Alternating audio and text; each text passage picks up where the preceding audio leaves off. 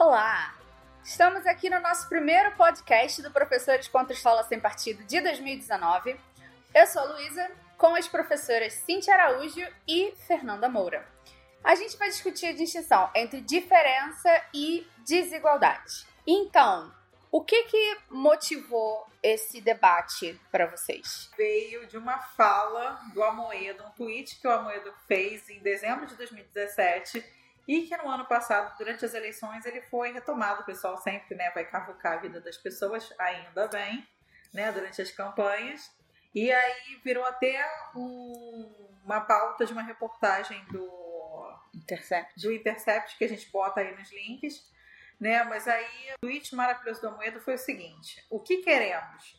Combater a pobreza e não necessariamente a desigualdade. Somos, felizmente, diferentes por natureza. O combate à pobreza se faz com crescimento e com criação de riqueza, e não com a sua distribuição. Né? E aí, como a Cíntia né, tem um grupo aqui no FRJ, que é o Diferir, que é justamente para gente debater como é que as, as, a diferença aparece no ensino de história, né? Acho que a Cíntia pode falar melhor do Diferir. A gente pensou em chamar a Cíntia para conversar sobre, sobre esse assunto com a gente. Então, é, oi para todo mundo. Mais uma vez estou aqui, obrigado pelo convite. Acho que agora eu já estou quase da equipe fix, é, que é um grande prazer. É, não, o Diferi é um grupo de estudo e de pesquisa, né, que eu coordeno aqui na, na Faculdade de Educação da UFRJ. E a temática é um pouco essa: diferença e identidade no cotidiano escolar e, e nos, nos, nas práticas curriculares. Nessa, nessa frase, nesse tweet do, do João Moedo, é um monte de confusão aqui conceitual, né? Quer dizer, ele, ele, ele embola desigualdade com, com diferença, com distribuição, é, e aí a gente fica pensando que isso não é, digamos, um privilégio do João Moedo, essa confusão, né? Isso está mais ou menos sedimentado no senso comum, e aí a gente pensou nessa conversa de tentar distinguir, né, pelo menos da forma como a gente né, entende é, esses conceitos de desigualdade, diferença, e pensar, porque como a gente está aqui né, entre professores e falando para um público que se interessa pelo tema da educação, é, pensar como que essa discussão aterriza na escola, né, no cotidiano escolar. E aí a ideia é, é essa conversa aí por aí. Quando você diz que existe uma confusão entre os conceitos de diferença e desigualdade, então vocês podiam é, explicar para a gente um pouquinho esses conceitos? Então, em geral, as pessoas é, é, tendem a opor desigualdade à diferença. Ou seja, né, se você defende a desigualdade, você não pode defender a diferença, como se uma ideia fosse oposta à outra. O que eu entendo, a partir, enfim, dos estudos que eu tenho feito, e, e eu, é, é uma concepção compartilhada né, por muitas pessoas, é, desigualdade se opõe à desigualdade ou melhor, desigualdade se opõe à igualdade, né? Então você, você defende a desigualdade ou você defende a igualdade. E diferença se opõe à padronização. Então você não necessariamente precisa é, escolher entre ser igual ou ser diferente, né? Até tem uma frase bastante conhecida de um sociólogo português chamado Boaventura, que ele faz uma afirmativa que eu acho que é bem esclarecedora sobre essa distinção, né? Que ele diz o seguinte: as pessoas e os grupos sociais têm o direito a ser iguais quando a diferença os inferioriza. E o direito a ser diferentes quando a igualdade os descaracteriza. Né? Então, assim, no que se refere, por exemplo, ao tema dos direitos humanos, o, o, tema dos direitos, de uma maneira geral, e dos direitos humanos mais especificamente, né, a própria ideia de direito é, humano como um direito universal, ele tem o eixo da igualdade, ou seja, são direitos para todas as pessoas, independente de qualquer é, especificidade cultural, social, ideológica, que seja. E, numa, e alguns teóricos dos direitos humanos, por exemplo, dividem esse processo de afirmação dos direitos humanos em fases. E tem né, uma fase da, do, dos direitos civis e, e, políticos, e teria uma terceira fase, que seria dos direitos culturais, que é onde vem com força a pauta dos, do direito à diferença. E aí sempre né, vem uma crítica. Peraí, vocês querem ser iguais vocês querem ser diferentes? Uhum. Né? Que tipo de direito vocês estão reivindicando? E não há uma oposição a isso, né? Você pode ser igual, e deve, é, a gente precisa né, é, brigar pelo direito de ser igual, se de alguma maneira o lugar de diferente nos inferioriza, porque isso cria desigualdade. A, a desigualdade está relacionada a uma subalternização, seja ela do ponto de vista social, econômico, é, é, simbólico, né? E a diferença, ela está muito mais relacionada a uma perspectiva identitária, né? Quer dizer, diferença, se a gente for pegar o conceito de diferença numa conceituação mais é, numa concepção mais é, ampla, a diferença se dá na relação entre as coisas. Então, isso aqui é uma caneta porque ele não é um copo, né? Então, a identidade de ser caneta também é a diferença de não ser copo. Então, identidade e diferença é como se fossem é, é, lados de uma mesma moeda, né? faces de uma mesma, de uma mesma moeda. É bastante fundamental, especialmente para a discussão que a gente quer fazer aqui, que é a relação de poder que se estabelece nessa relação de diferença. Então, igualdade é uma condição pela qual a gente, é, dentro, por exemplo, do discurso dos direitos humanos, a gente luta e defende né, nessa, nessa afirmação histórica. E a diferença ela é uma relação que estabelece distinções, diferenças. Só que essa relação ela é o tempo todo, ela é dinâmica, porque ela acontece o tempo todo, e ela é, ou, ou pelo menos historicamente, ela tem sido desigual. A própria relação que produz a diferença, ela tem sido desigual, porque, em geral, que as forças que entram nessa relação, elas, elas ocupam lugar de poder distintos. Então, por exemplo, você fala assim: ah, a Cíntia trabalha com o tema da diferença no cotidiano escolar. Aí você fala assim: bom, a Cíntia fala sobre mulheres, sobre negros, sobre tudo aquilo que não é padrão, né? Quer dizer, essa relação que estabelece o que é diferente e o que é normal, o que é igual, é uma relação de poder. Então, a diferença é sempre a mulher, que não é o padrão, que é o homem. A diferença é sempre o padrão, que é o branco. A diferença é sempre o homossexual, que não é o padrão hétero. Né? Então, o que define o que é diferente e o que é igual, o que é o mesmo, na verdade, é uma relação de poder, que vai definir o que é norma e o que é a não norma, que é a diferença. Então, essa é uma concepção de diferença que reconhece a, uh, uma relação assimétrica de poder no estabelecimento de diferenças, que é, por exemplo, distinta de uma cidade. Uhum. Alguns autores fazem essa distinção. A diferença é relacional e ela se define por relações de poder. Na maior parte das vezes, historicamente, são relações de poder é, é, assimétricas, né? onde alguém ocupa um lugar de poder maior do que outros. É, e a diversidade, ela se, seria um conceito de constatação.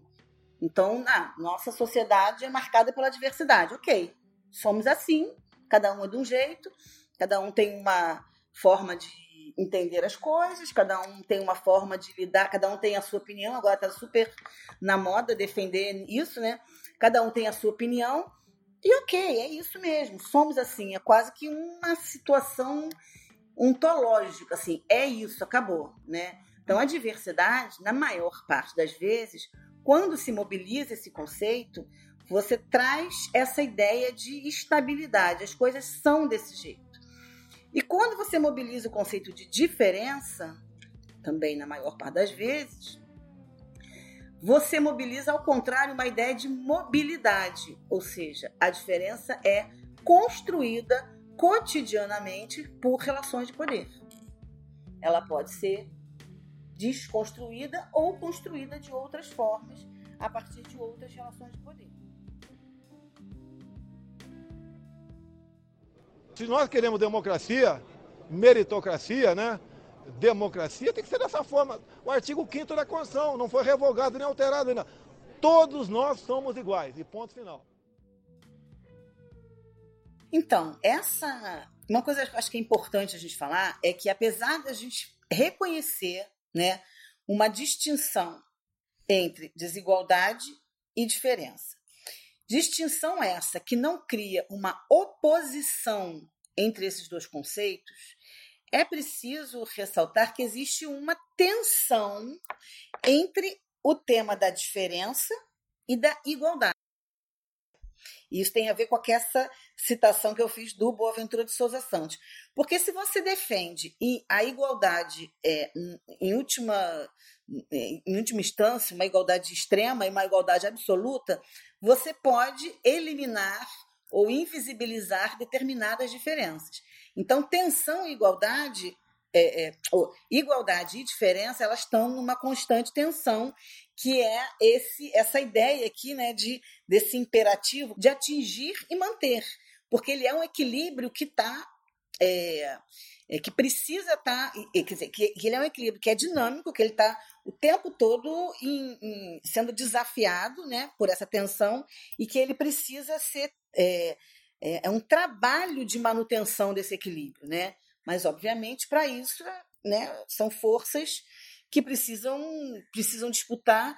É, e aí, nesse caso, a gente pensando já, né, como essa igualdade é construída, né? Por exemplo, ao longo da, da história, e a gente vai falar da Declaração Universal dos Direitos Humanos, né, incluindo, e aí a gente pensa que a declaração ela é feita lá falando né, da igualdade entre entre todos, mas quem são esses todos, né? E aí a gente volta para aquela questão do sujeito universal, que esse universal não engloba todo mundo. Na teoria ele engloba todo mundo, mas na prática não, né? E aí quando a gente pensa, por exemplo, que a Olímpia Gouges, quando ela vai lá e faz a declaração da mulher e da, da mulher e da cidadã, ela, ela é colocada como inimiga da revolução e é guilhotinada, né? Porque ela vai mostrar justamente já naquele momento da revolução que esse sujeito universal, né, ele não engloba todos.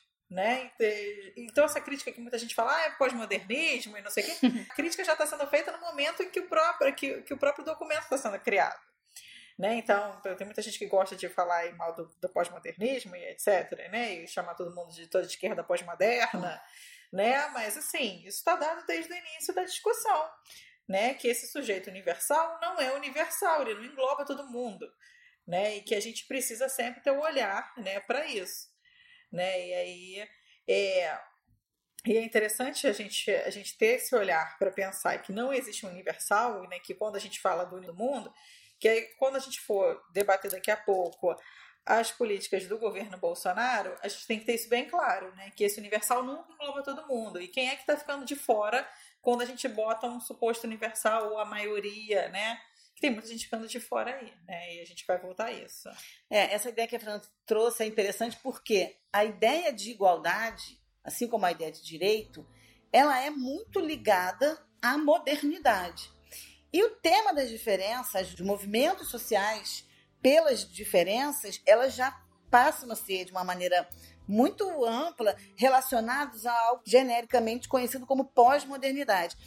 E, e num senso comum, é, muitas vezes essa ideia do pós-moderno é reconhecido como uma negação de tudo que é moderno. E isso não corresponde à produção acadêmica que se identifica ou que se alinha a algo genericamente chamado pós-moderno. Né? O pós, né, esse prefixo aí, pós-colonial, pós, não é uma negação é necessariamente. É. é. Uhum.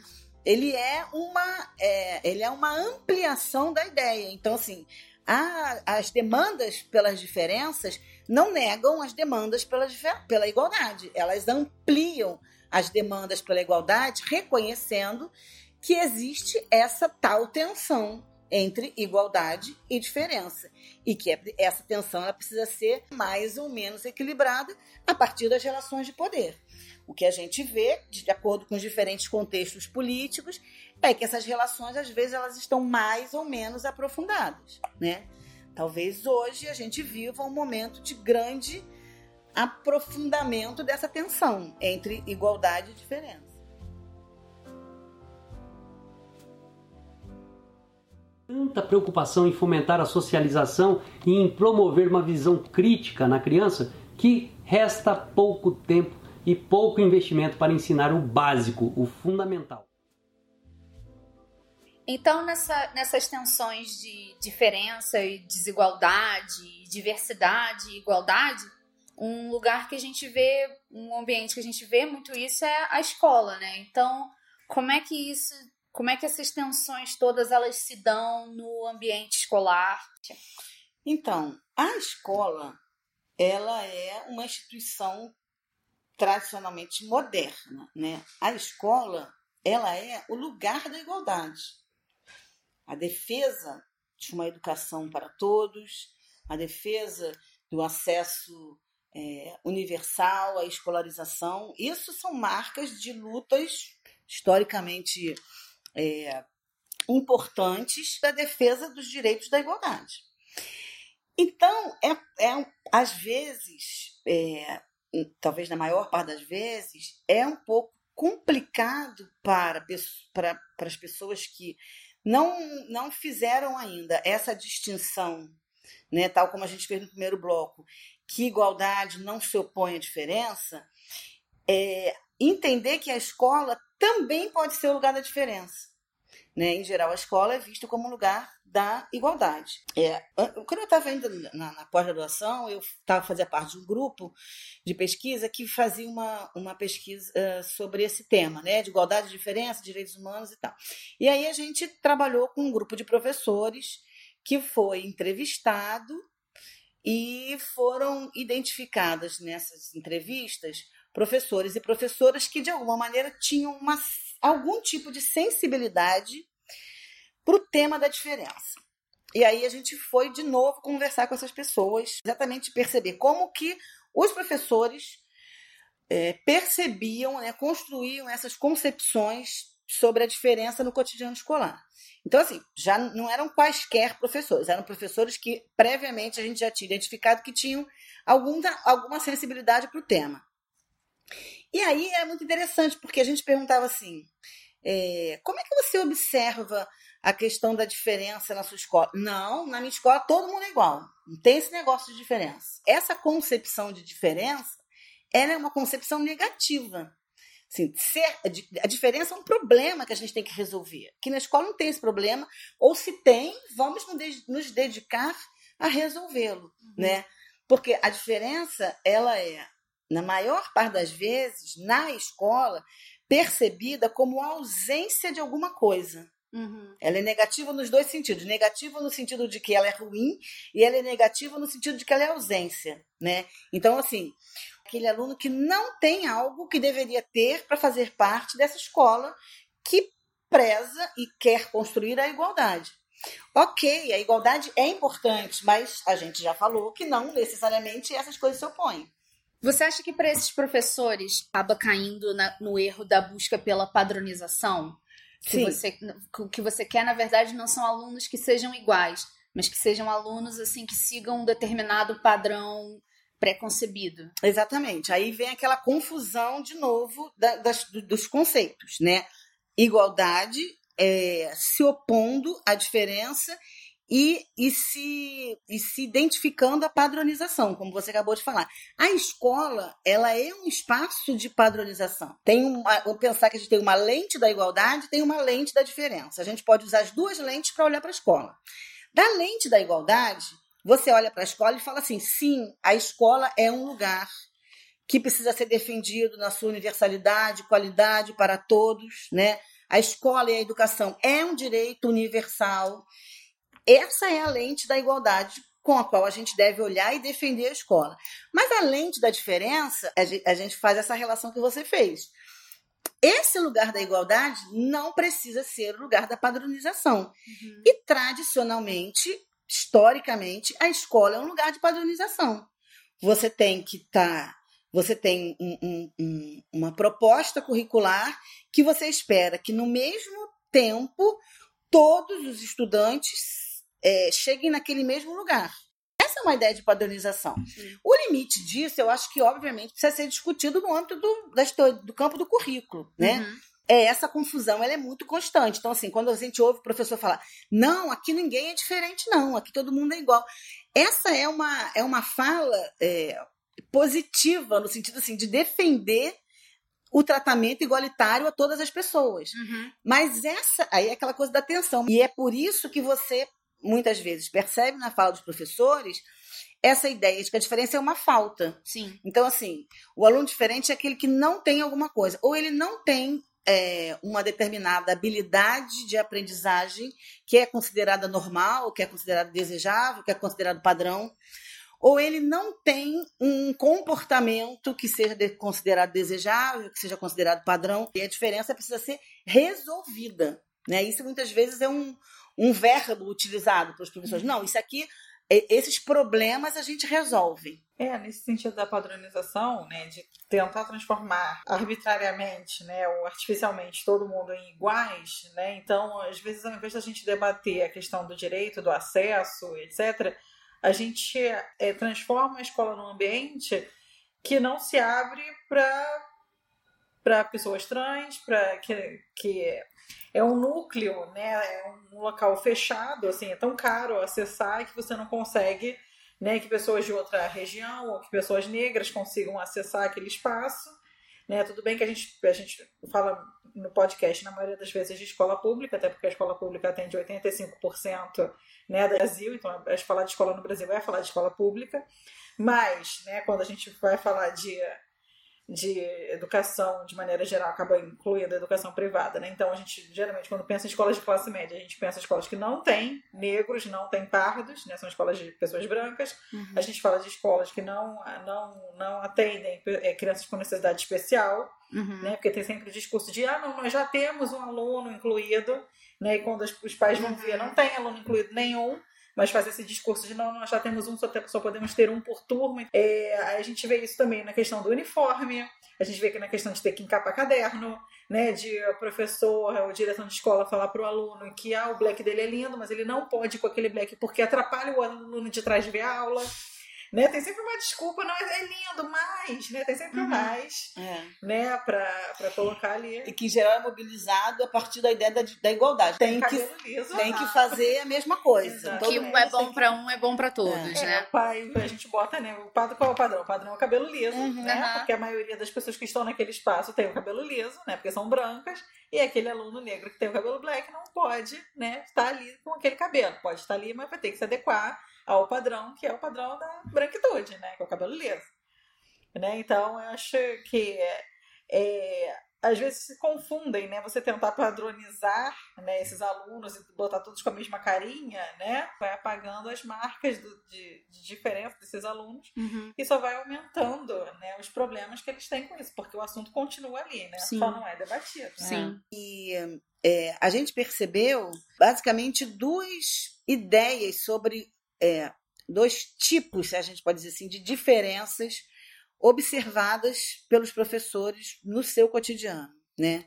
Gente até tem um artigo publicado, depois acho que a gente pode botar o link na Revista Brasileira de Educação, que trabalha melhor com, com, essa, com essa categorização. Então, assim, um tipo de diferença é uma diferença é, relacionada à desigualdade, ou seja, é um determinado tipo de diferença que gera uma desigualdade nas relações cotidianas da escola. Então, por exemplo, é o aluno que tem uma deficiência de aprendizagem. E aí isso gera uma desigualdade que é a desigualdade relacionada ao, ao, à proficiência dele nas provas, nas avaliações e tal. E é interessante porque essa concepção de diferença que gera uma desigualdade, ela está sempre muito ligada a ou questões relativas ao que a gente fala genericamente de pessoas com deficiência ou algum tipo de deficiência de aprendizagem, ou questões relacionadas à, à matriz socioeconômica, né? Então, crianças de origem é, é, é, popular que tem, que vêm de, de é, comunidades muito empobrecidas, que não não compartilham de uma série de elementos culturais e, e de conhecimento que a escola, essa escola moderna, padronizada, julga necessário, essa diferença gera a desigualdade desse aluno no, no, aproveitamento, no seu aproveitamento, na sua trajetória escolar. E um outro tipo de diferença que os professores percebem é a diferença que gera uma discriminação ou preconceito. Então, é, aí são né, é, pessoas com uma orientação sexual que não é considerada é, padrão, pessoas que têm um cabelo, ou que têm um estilo, ou que têm um comportamento que não é considerado padrão, né? Então, assim, é interessante perceber que os dois tipos de diferença são marcados por elementos é, que, são, que são julgados problemas. A diferença que, que gera desigualdade, a escola precisa promover a igualdade. E a diferença que gera, que gera a, a discriminação, a escola precisa promover a tolerância. Mas em nenhum momento, é, pelo menos nesse grupo de professores com quem a gente conversou, a gente percebe uma, uma identificação positiva da diferença, como algo que enriquece as relações cotidianas na escola, como algo que pode trazer contribuições de ensino-aprendizagem. A diferença é sempre um problema e ela precisa ser resolvida na maior das boas intenções, né, que é a da manutenção do ideal da, da igualdade na escola. Mas aí a gente volta àquela discussão anterior, que é essa identificação que opõe igualdade à diferença. E igualdade não se opõe à diferença. Né? Pelo menos uhum. não precisa se opor, não precisaria se opor à diferença. Uhum. E outra coisa que a gente observa nessa pesquisa, que ainda é possível confirmar, essa pesquisa é um pouco não é tão recente, ela é de 2009, é, 2009, 2010, é, as, as, iniciativas, as estratégias, porque aí a gente pergunta, e quais são, como que vocês lidam com isso, né? As estratégias que os professores constroem para lidar com a diferença, nessa perspectiva da diferença como um problema a ser resolvido, parte das vezes, iniciativas individuais. Raramente é um, uma iniciativa da escola como instituição, da rede como um coletivo Realmente é aquele professor que percebeu que aquele aluno está sofrendo algum tipo de discriminação porque ele tem esse ou aquele comportamento, ou porque ele tem esse ou aquele estereótipo de gênero, ou ele tem esse ou aquilo outro. Aí o professor faz uma atividade, ou o professor faz uma iniciativa de uma conversa mais direta com a turma. Né? Em geral, o que a gente percebe é a iniciativa individual dos professores.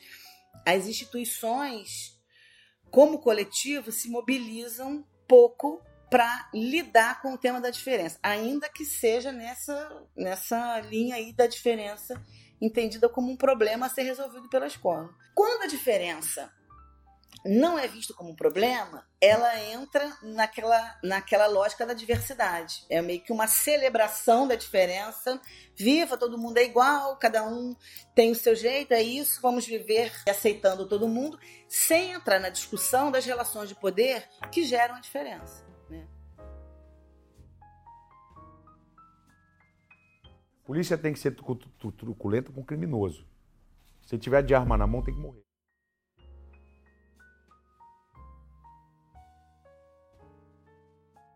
Então, a gente falou no início de três categorias, né? Diferença, desigualdade e diversidade.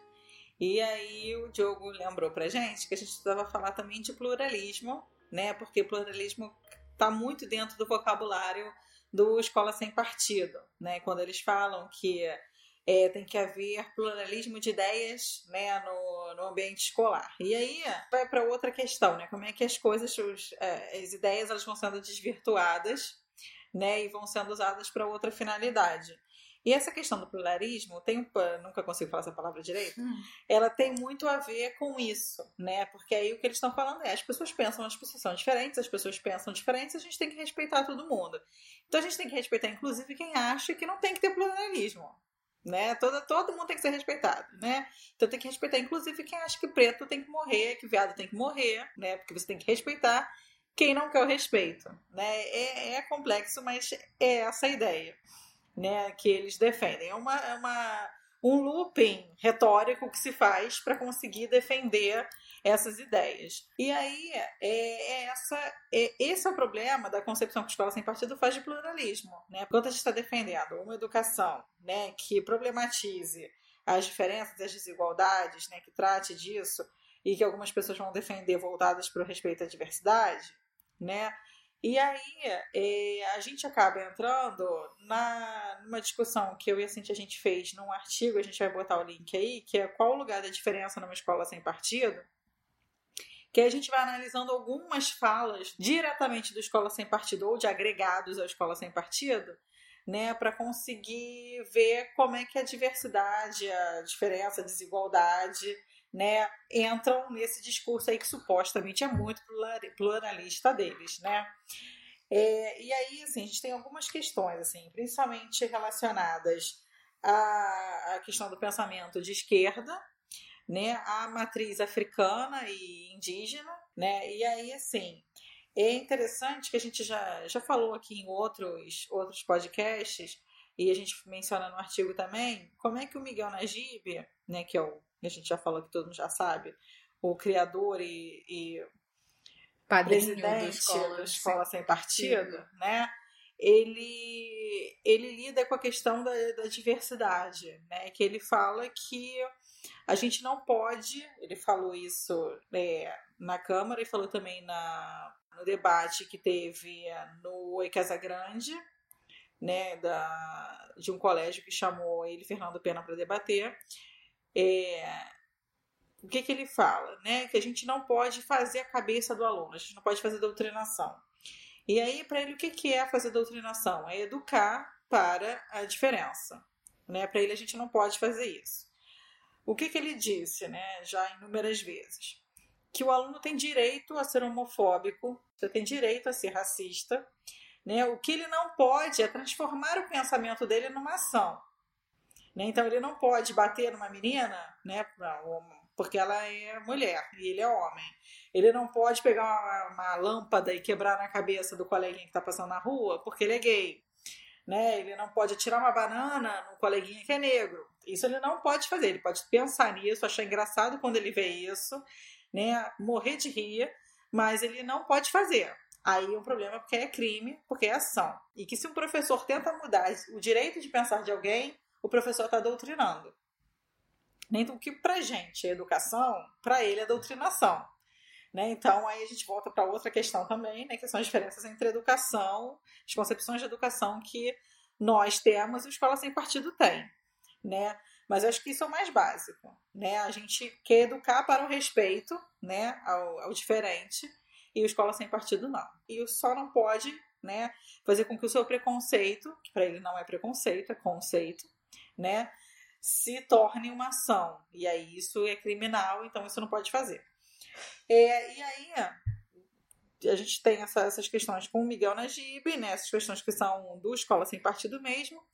Mas a gente já mencionou aqui outras vezes, o Escola Sem Partido, ele, é, na sua página inicial, ele indica um blog, que é o chamado de Olho no Livro Didático. A pessoa que é responsável pelo blog, né, que é o Orley, é, ele se dedica a mostrar os supostos casos de doutrinação que acontecem no livro didático.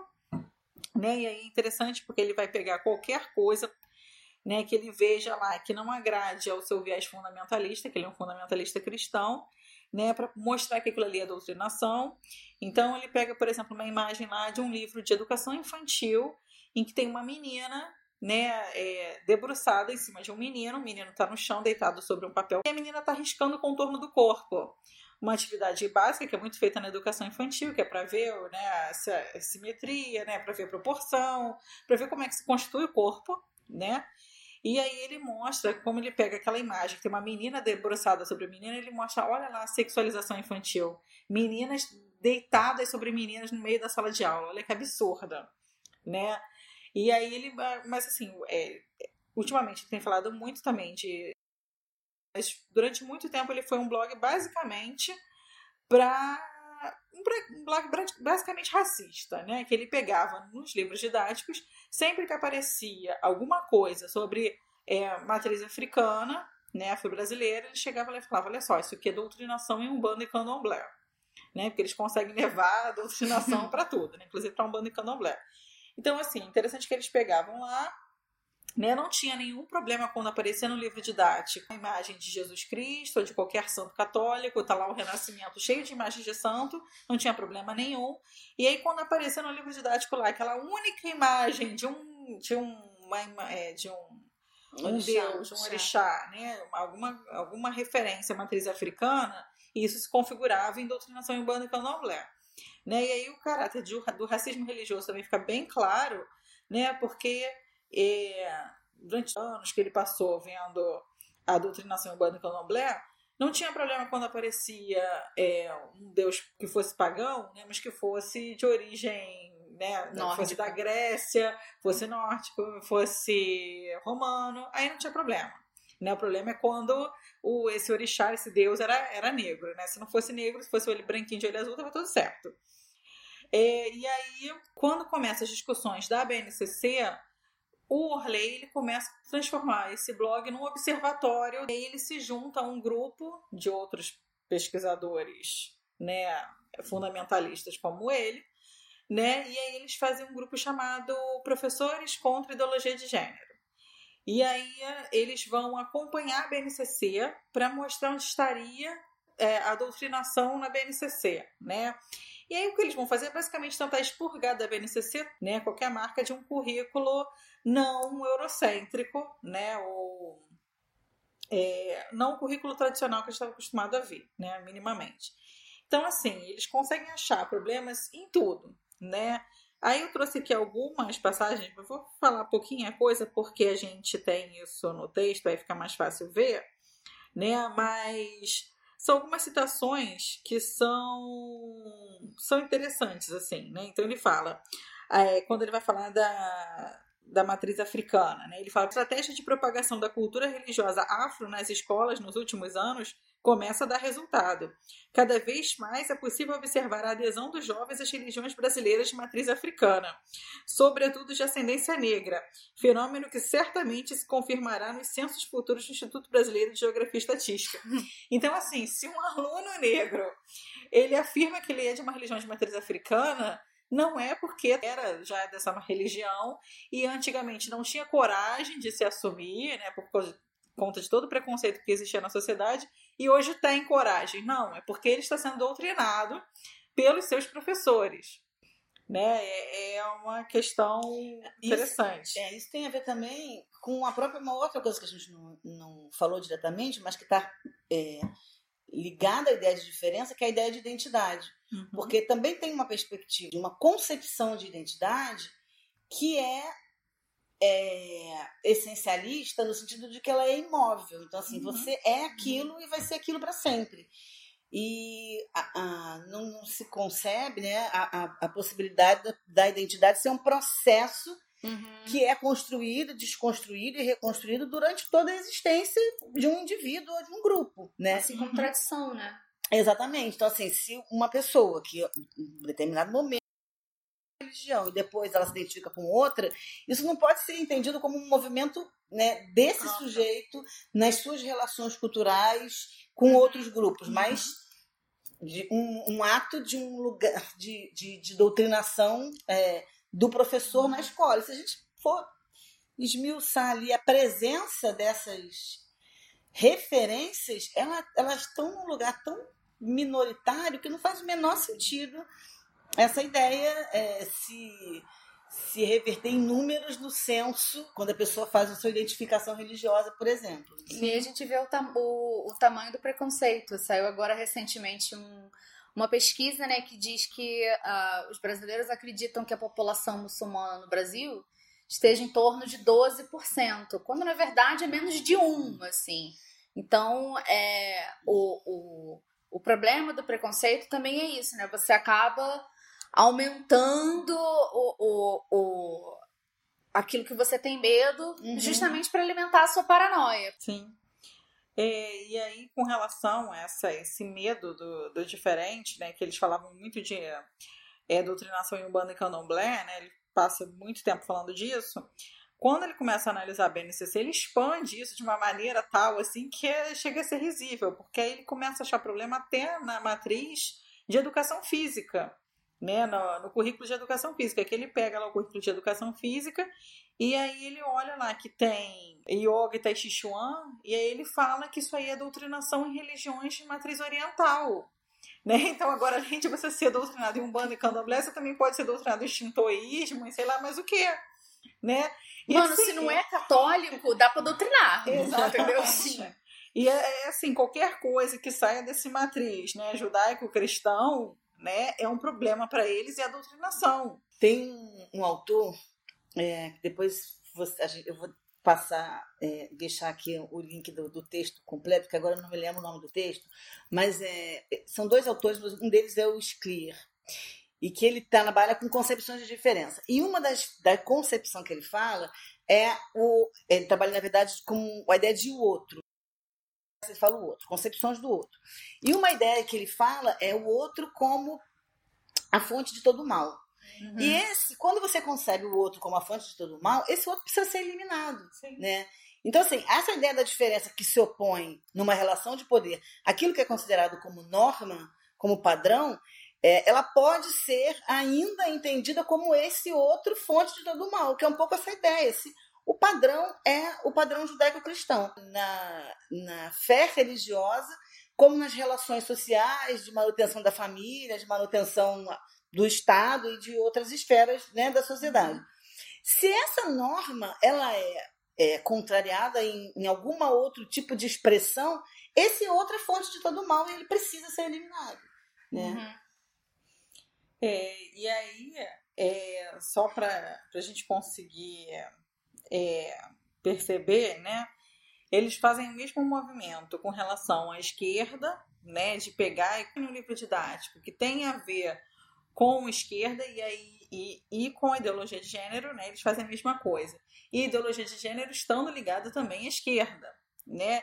E no final, tudo isso, a, a mesma questão da Umbanda e do Candomblé tem a ver com a esquerda para eles, né? Por quê? Para eles, né, a, a sociedade judaico-cristã ocidental, parece até coisa lá do cafofo do Obama, do, do Osama. Lembra disso? Da, da, então, Fernando Moura revelando a idade. É, a minha idade. Cafufo do Osama, lá do, do Cacete Planeta, porque era isso. Eles repetiam o tempo todo, né? Que ele, o Osama falava que queria destruir a civilização judaico-cristã ocidental. E quando você vê essas análises que são feitas no De Olho no Didático, você parece que está ouvindo o Osama lá do Cafufo do Osama falar. Porque é isso, assim, é um eterno tentar destruir a sociedade judaico-cristã ocidental. E aí, o que, que eles falam, né? a partir dessa, dessa matriz né, judaico-cristã se formam as famílias, a família forma a sociedade e a sociedade forma o Estado, né, e esse Estado é capitalista, uhum. né? Então, aí a gente entra lá né, no que eles dizem lá, que é a ideologia de gênero, que a gente já falou aqui, a gente repete novamente. Para eles, o que é ideologia de gênero? Né? É a forma de destruir a cristã ocidental né, e destruir o capitalismo. Como? a gente supostamente, né, todos os professores do Brasil que são de esquerda, né, eles nunca entraram na sala de professores, eles acreditam que todos os professores do Brasil são de esquerda, né, e todos têm o plano de acabar com essa civilização judaico-cristã ocidental, né, então para isso a gente transforma né, os alunos em gays e lésbicas. Né, a gente leva a mamadeira de piroca para, a sala de aula, né, para alimentar lá na, na pré-escola né? E depois a gente leva a música do Pablo Vittar, né? Essa é a música que a gente faz é. para transformar os alunos em gays e lésbicas. E Oitavo aí, ano a gente bota todo mundo para dançar internacional. Exatamente. Até o chão. Isso. Faz, faz a música do Marx, né? Exatamente. Do baile de favela. E aí todo mundo vira, vira gay e lésbica, né? E aí eles não formam famílias. E quando eles não formam famílias, né? Ele destrói a base da sociedade, a gente destrói o Estado, a gente destrói o capitalismo assim. É tudo muito simples para essas uhum. pessoas, né? E, e, o plano tá dado, tá aí, a gente está tentando botar esse plano em ação. Aliás, a gente está botando esse plano em ação. E aí, né, segundo eles, tudo isso está interligado, né? Porque quando eu tento doutrinar em Umbanda e Candomblé, em religiões de matriz oriental, eu estou tentando destruir a civilização judaico-cristã, né? Quando eu estou lá supostamente fazendo ideologia de gênero, eu estou tentando destruir a civilização judaico-cristã. E quando eu estou falando de igualdade, de outras pers per perspectivas de mundo, outras visões de mundo, né? Que não sejam o capitalismo, né? Ou que sejam pelo menos mais igualitárias, eu também estou tentando destruir essa civilização. Né? Então tudo isso está interligado. Né? Então tudo, tudo é um grande complô né? para acabar com essa civilização. E assim, fato que a gente não está satisfeito com essa civilização e que a gente quer alterações nessa civilização. E a gente acredita no potencial da cultura para transformar. Claro, né? O que a gente quer é que as pessoas não, não sejam assassinadas por serem quem são. Uhum. Né? Claro que a gente não quer que a gente tenha uma sociedade desigual e que isso seja visto como algo natural. Né? Agora, esse plano mirabolante né, não existe, né? mas está lá descrito na análise que eles fazem da BNCC. Né? E assim, e é interessante a gente pensar né, que a BNCC ela sofreu várias alterações, né, e da terceira para a quarta ela sofre uma alteração bem grande, né, e tão grande que eles retiram todas as menções a gênero, a ponto do Mendonça Filho, né, quando vai homologar lá com o Temer a BNCC, ele falar que eles conseguiram uma base que pode ser usada por todos porque é uma base desideologizada. Hum. Né? A gente pode botar o link aí para o texto sobre isso também. Né? E aí a gente pensar, né, Cíntia, a diferença que tem disso, que eram que os PCNs eles faziam um debate sobre é. a diferença. É, é engraçado porque assim, a gente. É, um período que o PCN foi lançado, ele também foi alvo de inúmeras críticas, né? Se você olhar o PCN hoje na comparação com a BNCC, você acha o PCN lindo.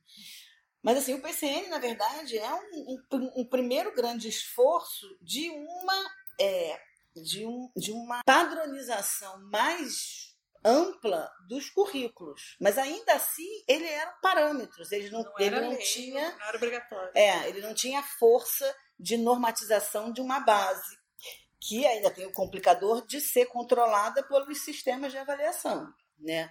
No PCN, você, junto com o PCN, vai aparecer esses grandes esses grandes sistemas nacionais de avaliação. Então, aquilo ali eram, eram os primeiros movimentos. Mas os PCNs ainda fazia essa discussão, se você quiser fazer uma crítica ali mais de uma forma muito leve, uhum. ainda operando com o conceito de diversidade, né?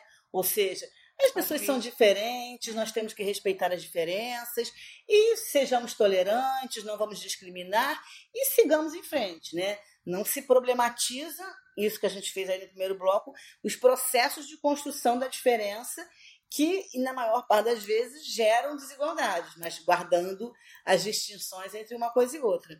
É, mas ainda assim, o PCN, por exemplo, tinha um eixo, porque tinha um PCN lá dos eixos transversais. E um dos. Tinham dois eixos transversais que hoje devem ser vistos como absolutamente doutrinadores, né? Isso no PCN, governo Fernando Henrique Cardoso, é, é, que era o da diversidade uhum. cultural e orientação sexual. Eram dois eixos, né? que eram chamados de eixos transversais que deveriam, pela proposta do PCN, essas temáticas deveriam atravessar todas as práticas curriculares, né? E certamente, né, sob esse olhar, apenas nega a diferença, mas coloca nesse lugar do outro a fonte de todo mal, é, os PCNs são é, é, a mais prova, a concreta prova anterior ao governo PT, ou seja, Fernando Henrique Cardoso já estava nesse processo é, de doutrinação contra a sociedade, a família e o capitalismo. Sim, são, né? Porque a gente tem, tem, tem PLs que são específicos sobre isso. Então, tipo, mesmo antes da gente ter uma base, a gente já tinha projeto de lei, né, que buscava, tipo, a gente pode usar o PCN, continue usando o PCN, mas o tema transversal não, porque é o único lugar que aparece essas questões, né? Porque é, tirando o tema transversal, não tinha na parte de humanas nada que falasse sobre gênero e sexualidade. Isso só estava contido no tema transversal. É, que ao mesmo é. tempo, assim, resolvia, do ponto de vista das políticas públicas para a escola e para o currículo, dessas demandas pelos direitos da diferença, mas ao mesmo tempo não comprometia a obrigatoriedade dessas coisas aparecerem. Isso foi, aos poucos, isso foi sendo, digamos, é, revisto a partir de legislações, como por exemplo do PNLD, né, do Plano Nacional do Livro Didático, que passa a proibir é, é, situações de discriminação, que passa a exigir uma representação mais igualitária das é, diferentes conformações de família, das diferenças de gênero, das diferenças raciais, é, numa forma, digamos assim, mais normativa, por exemplo, no PNLD, que é outro grande alvo de ataque desse, desse governo, que está de olho na produção do livro didático, né? Que além do livro didático ser é, um mercado editorial que mais movimenta recursos na América Latina, o PNLD é um programa que. Dentro do MEC, ele só perde para merenda escolar. É o segundo maior programa do MEC. É, mas em, em termos editoriais é o maior da América Latina. Então, assim, isso é um É lugar de muito foco, né? De interesse nessa. nessa é, enfim, em qualquer governo, mas especialmente nesse, porque é um programa que diz exatamente, ou mais ou menos, o que, que o livro tem que ter. E especialmente o que, o livro não pode ter. Uhum. Né? Lá, o edital diz, ah, eliminação de gênero. E aí tira isso do livro, né? Depois diz, volta atrás. Não, não precisa, não é bem assim. Não, no meio, aí eu acho que é o, é o tema de outro programa já, né? No, com o ideia PNLD. para um futuro É, podcast. a gente vai fazer um programa só sobre o PNLD. Mas eu acho que é interessante a gente, pra, pra gente, a gente colocar, para fechar, duas questões assim básicas, né? É, tá, a primeira questão seria que a gente tem um, no governo do, do Coisa, a gente tem uma tensão entre eh, os liberais né, e os conservadores, né? Porque ele é um governo né, hiperliberal, hiperconservador, né? Mas os grupos estão em tensão constante ali dentro, né? E aí isso gera um problema, inclusive quando a gente vai currículo aí, porque os grupos, é, os grupos empresariais, os reformadores empresariais da educação, a princípio eles não têm nada contra a diversidade. né? Eles estão dentro do governo há muito tempo, inclusive muitas das vezes vendendo materiais justamente para trabalhar a questão da diversidade Sim. né? Então, assim, é... né? então quando o Bolsonaro, inclusive, colocou lá a primeira indicação dele seria o cara lá da Fundação Ayrton Senna, né? O amigo da Viviane Senna, e o pessoal mais conservador do governo chiou, né? Chiou por quê? Porque a Fundação Ayrton Senna tem uma tradição de trabalhar com diversidade, né? Nessa, é, nessa ideia crítica, né? Da diferença, mas tem essa tradição, né? Como assim, como a Fundação Alberto Marinho também sempre teve, Sim. né? É, a Fundação Roberto Marinho tem, tem programas é, de muito sucesso sobre sexual, gênero e sexualidade, sobre é, identidade Matriz racial. Rafael, a cor da cultura, A Cor da Cultura. super premiado. É. Né? Então, assim, não, não serve mais esses grupos empresariais nesse ponto não servem. Né? E aí tem essa, essa discussão entre eles. O segundo ponto que eu acho importante a gente colocar é que a gente está aqui o tempo todo fazendo a diferenciação né, entre. Fazendo a diferenciação é uma diferença de desigualdade, mas a gente está né, fazendo essa, essa discussão, é. essa distinção entre o que é diferença e o que que é desigualdade, né? Mas o que a gente constata analisando o governo Bolsonaro, né, é que né, e, o, e o próprio Escola Sem Partido é que nem a diferença, nem a desigualdade cabem nessa lógica, né? A gente não pode discutir nenhum nem outro, né? É, a desigualdade está dada, é natural, né? Acabou. E a diferença também não cabe, né? Porque todo mundo é igual, né? E, e o que não é igual tem que ser feito dentro da sua casa, né? Mas aqui não, aqui nós somos a maioria, aqui nós somos a civilização branca, judaico-cristã ocidental, e todo mundo é homem, né? E é isso, né? É, e é uma discussão totalmente esvaziada das relações de poder. Como as relações de poder, inclusive cotidianas, tanto na escola como nas famílias e eh, do, do planalto do governo, né? As relações de poder que constroem e, e mantêm vivas essas diferenças que produzem desigualdades, porque é, é, essas relações elas são cotidianamente construídas, né? Muitas vezes a gente fala, ah, o país tem certas tradições, o país tem uma herança, lá, racista, uma herança é, é, é, discriminatória, mas essa herança ela não é, ela não é estável, ela é cotidianamente construída, né? Essas relações são cotidianamente construídas.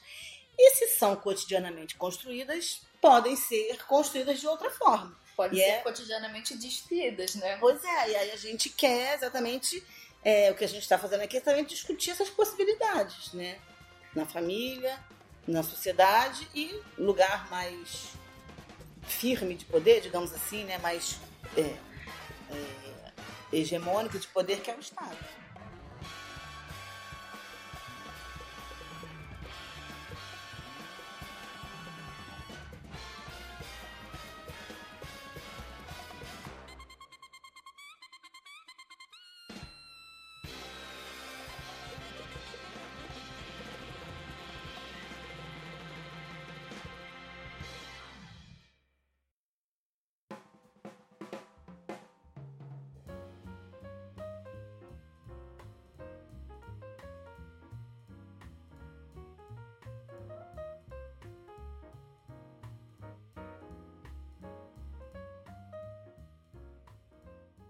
Bom, pessoal, essa foi a nossa conversa com a Fernanda Moura e com a Cintia Araújo. É, todos os textos que a gente mencionou estão nos links. Lembrando que os nossos contatos são pelo Twitter e pelo Instagram, arroba ou por e-mail, professorescontrauesp.gmail.com. Vocês podem também acompanhar o nosso trabalho no nosso canal do YouTube. A gente lança vídeo toda a primeira semana do mês. Já lançamos o nosso primeiro vídeo de 2019 com uma retrospectiva 2018 e reflexões para 2019. Se inscrevam lá. E o nosso podcast sai toda segunda semana do mês e os podcasts extras esporadicamente. Mês passado nós lembramos da Rosa Luxemburgo no centenário do seu assassinato e ela tem uma frase que se encaixa bastante nesse tema, que é por um mundo onde sejamos socialmente iguais, humanamente diferentes e totalmente livres. E é isso que a gente deseja para todos nós. Muito obrigada por ouvir, muito obrigada por acompanhar. Qualquer sugestão, crítica, elogio, por favor, entre em contato. Muito obrigada.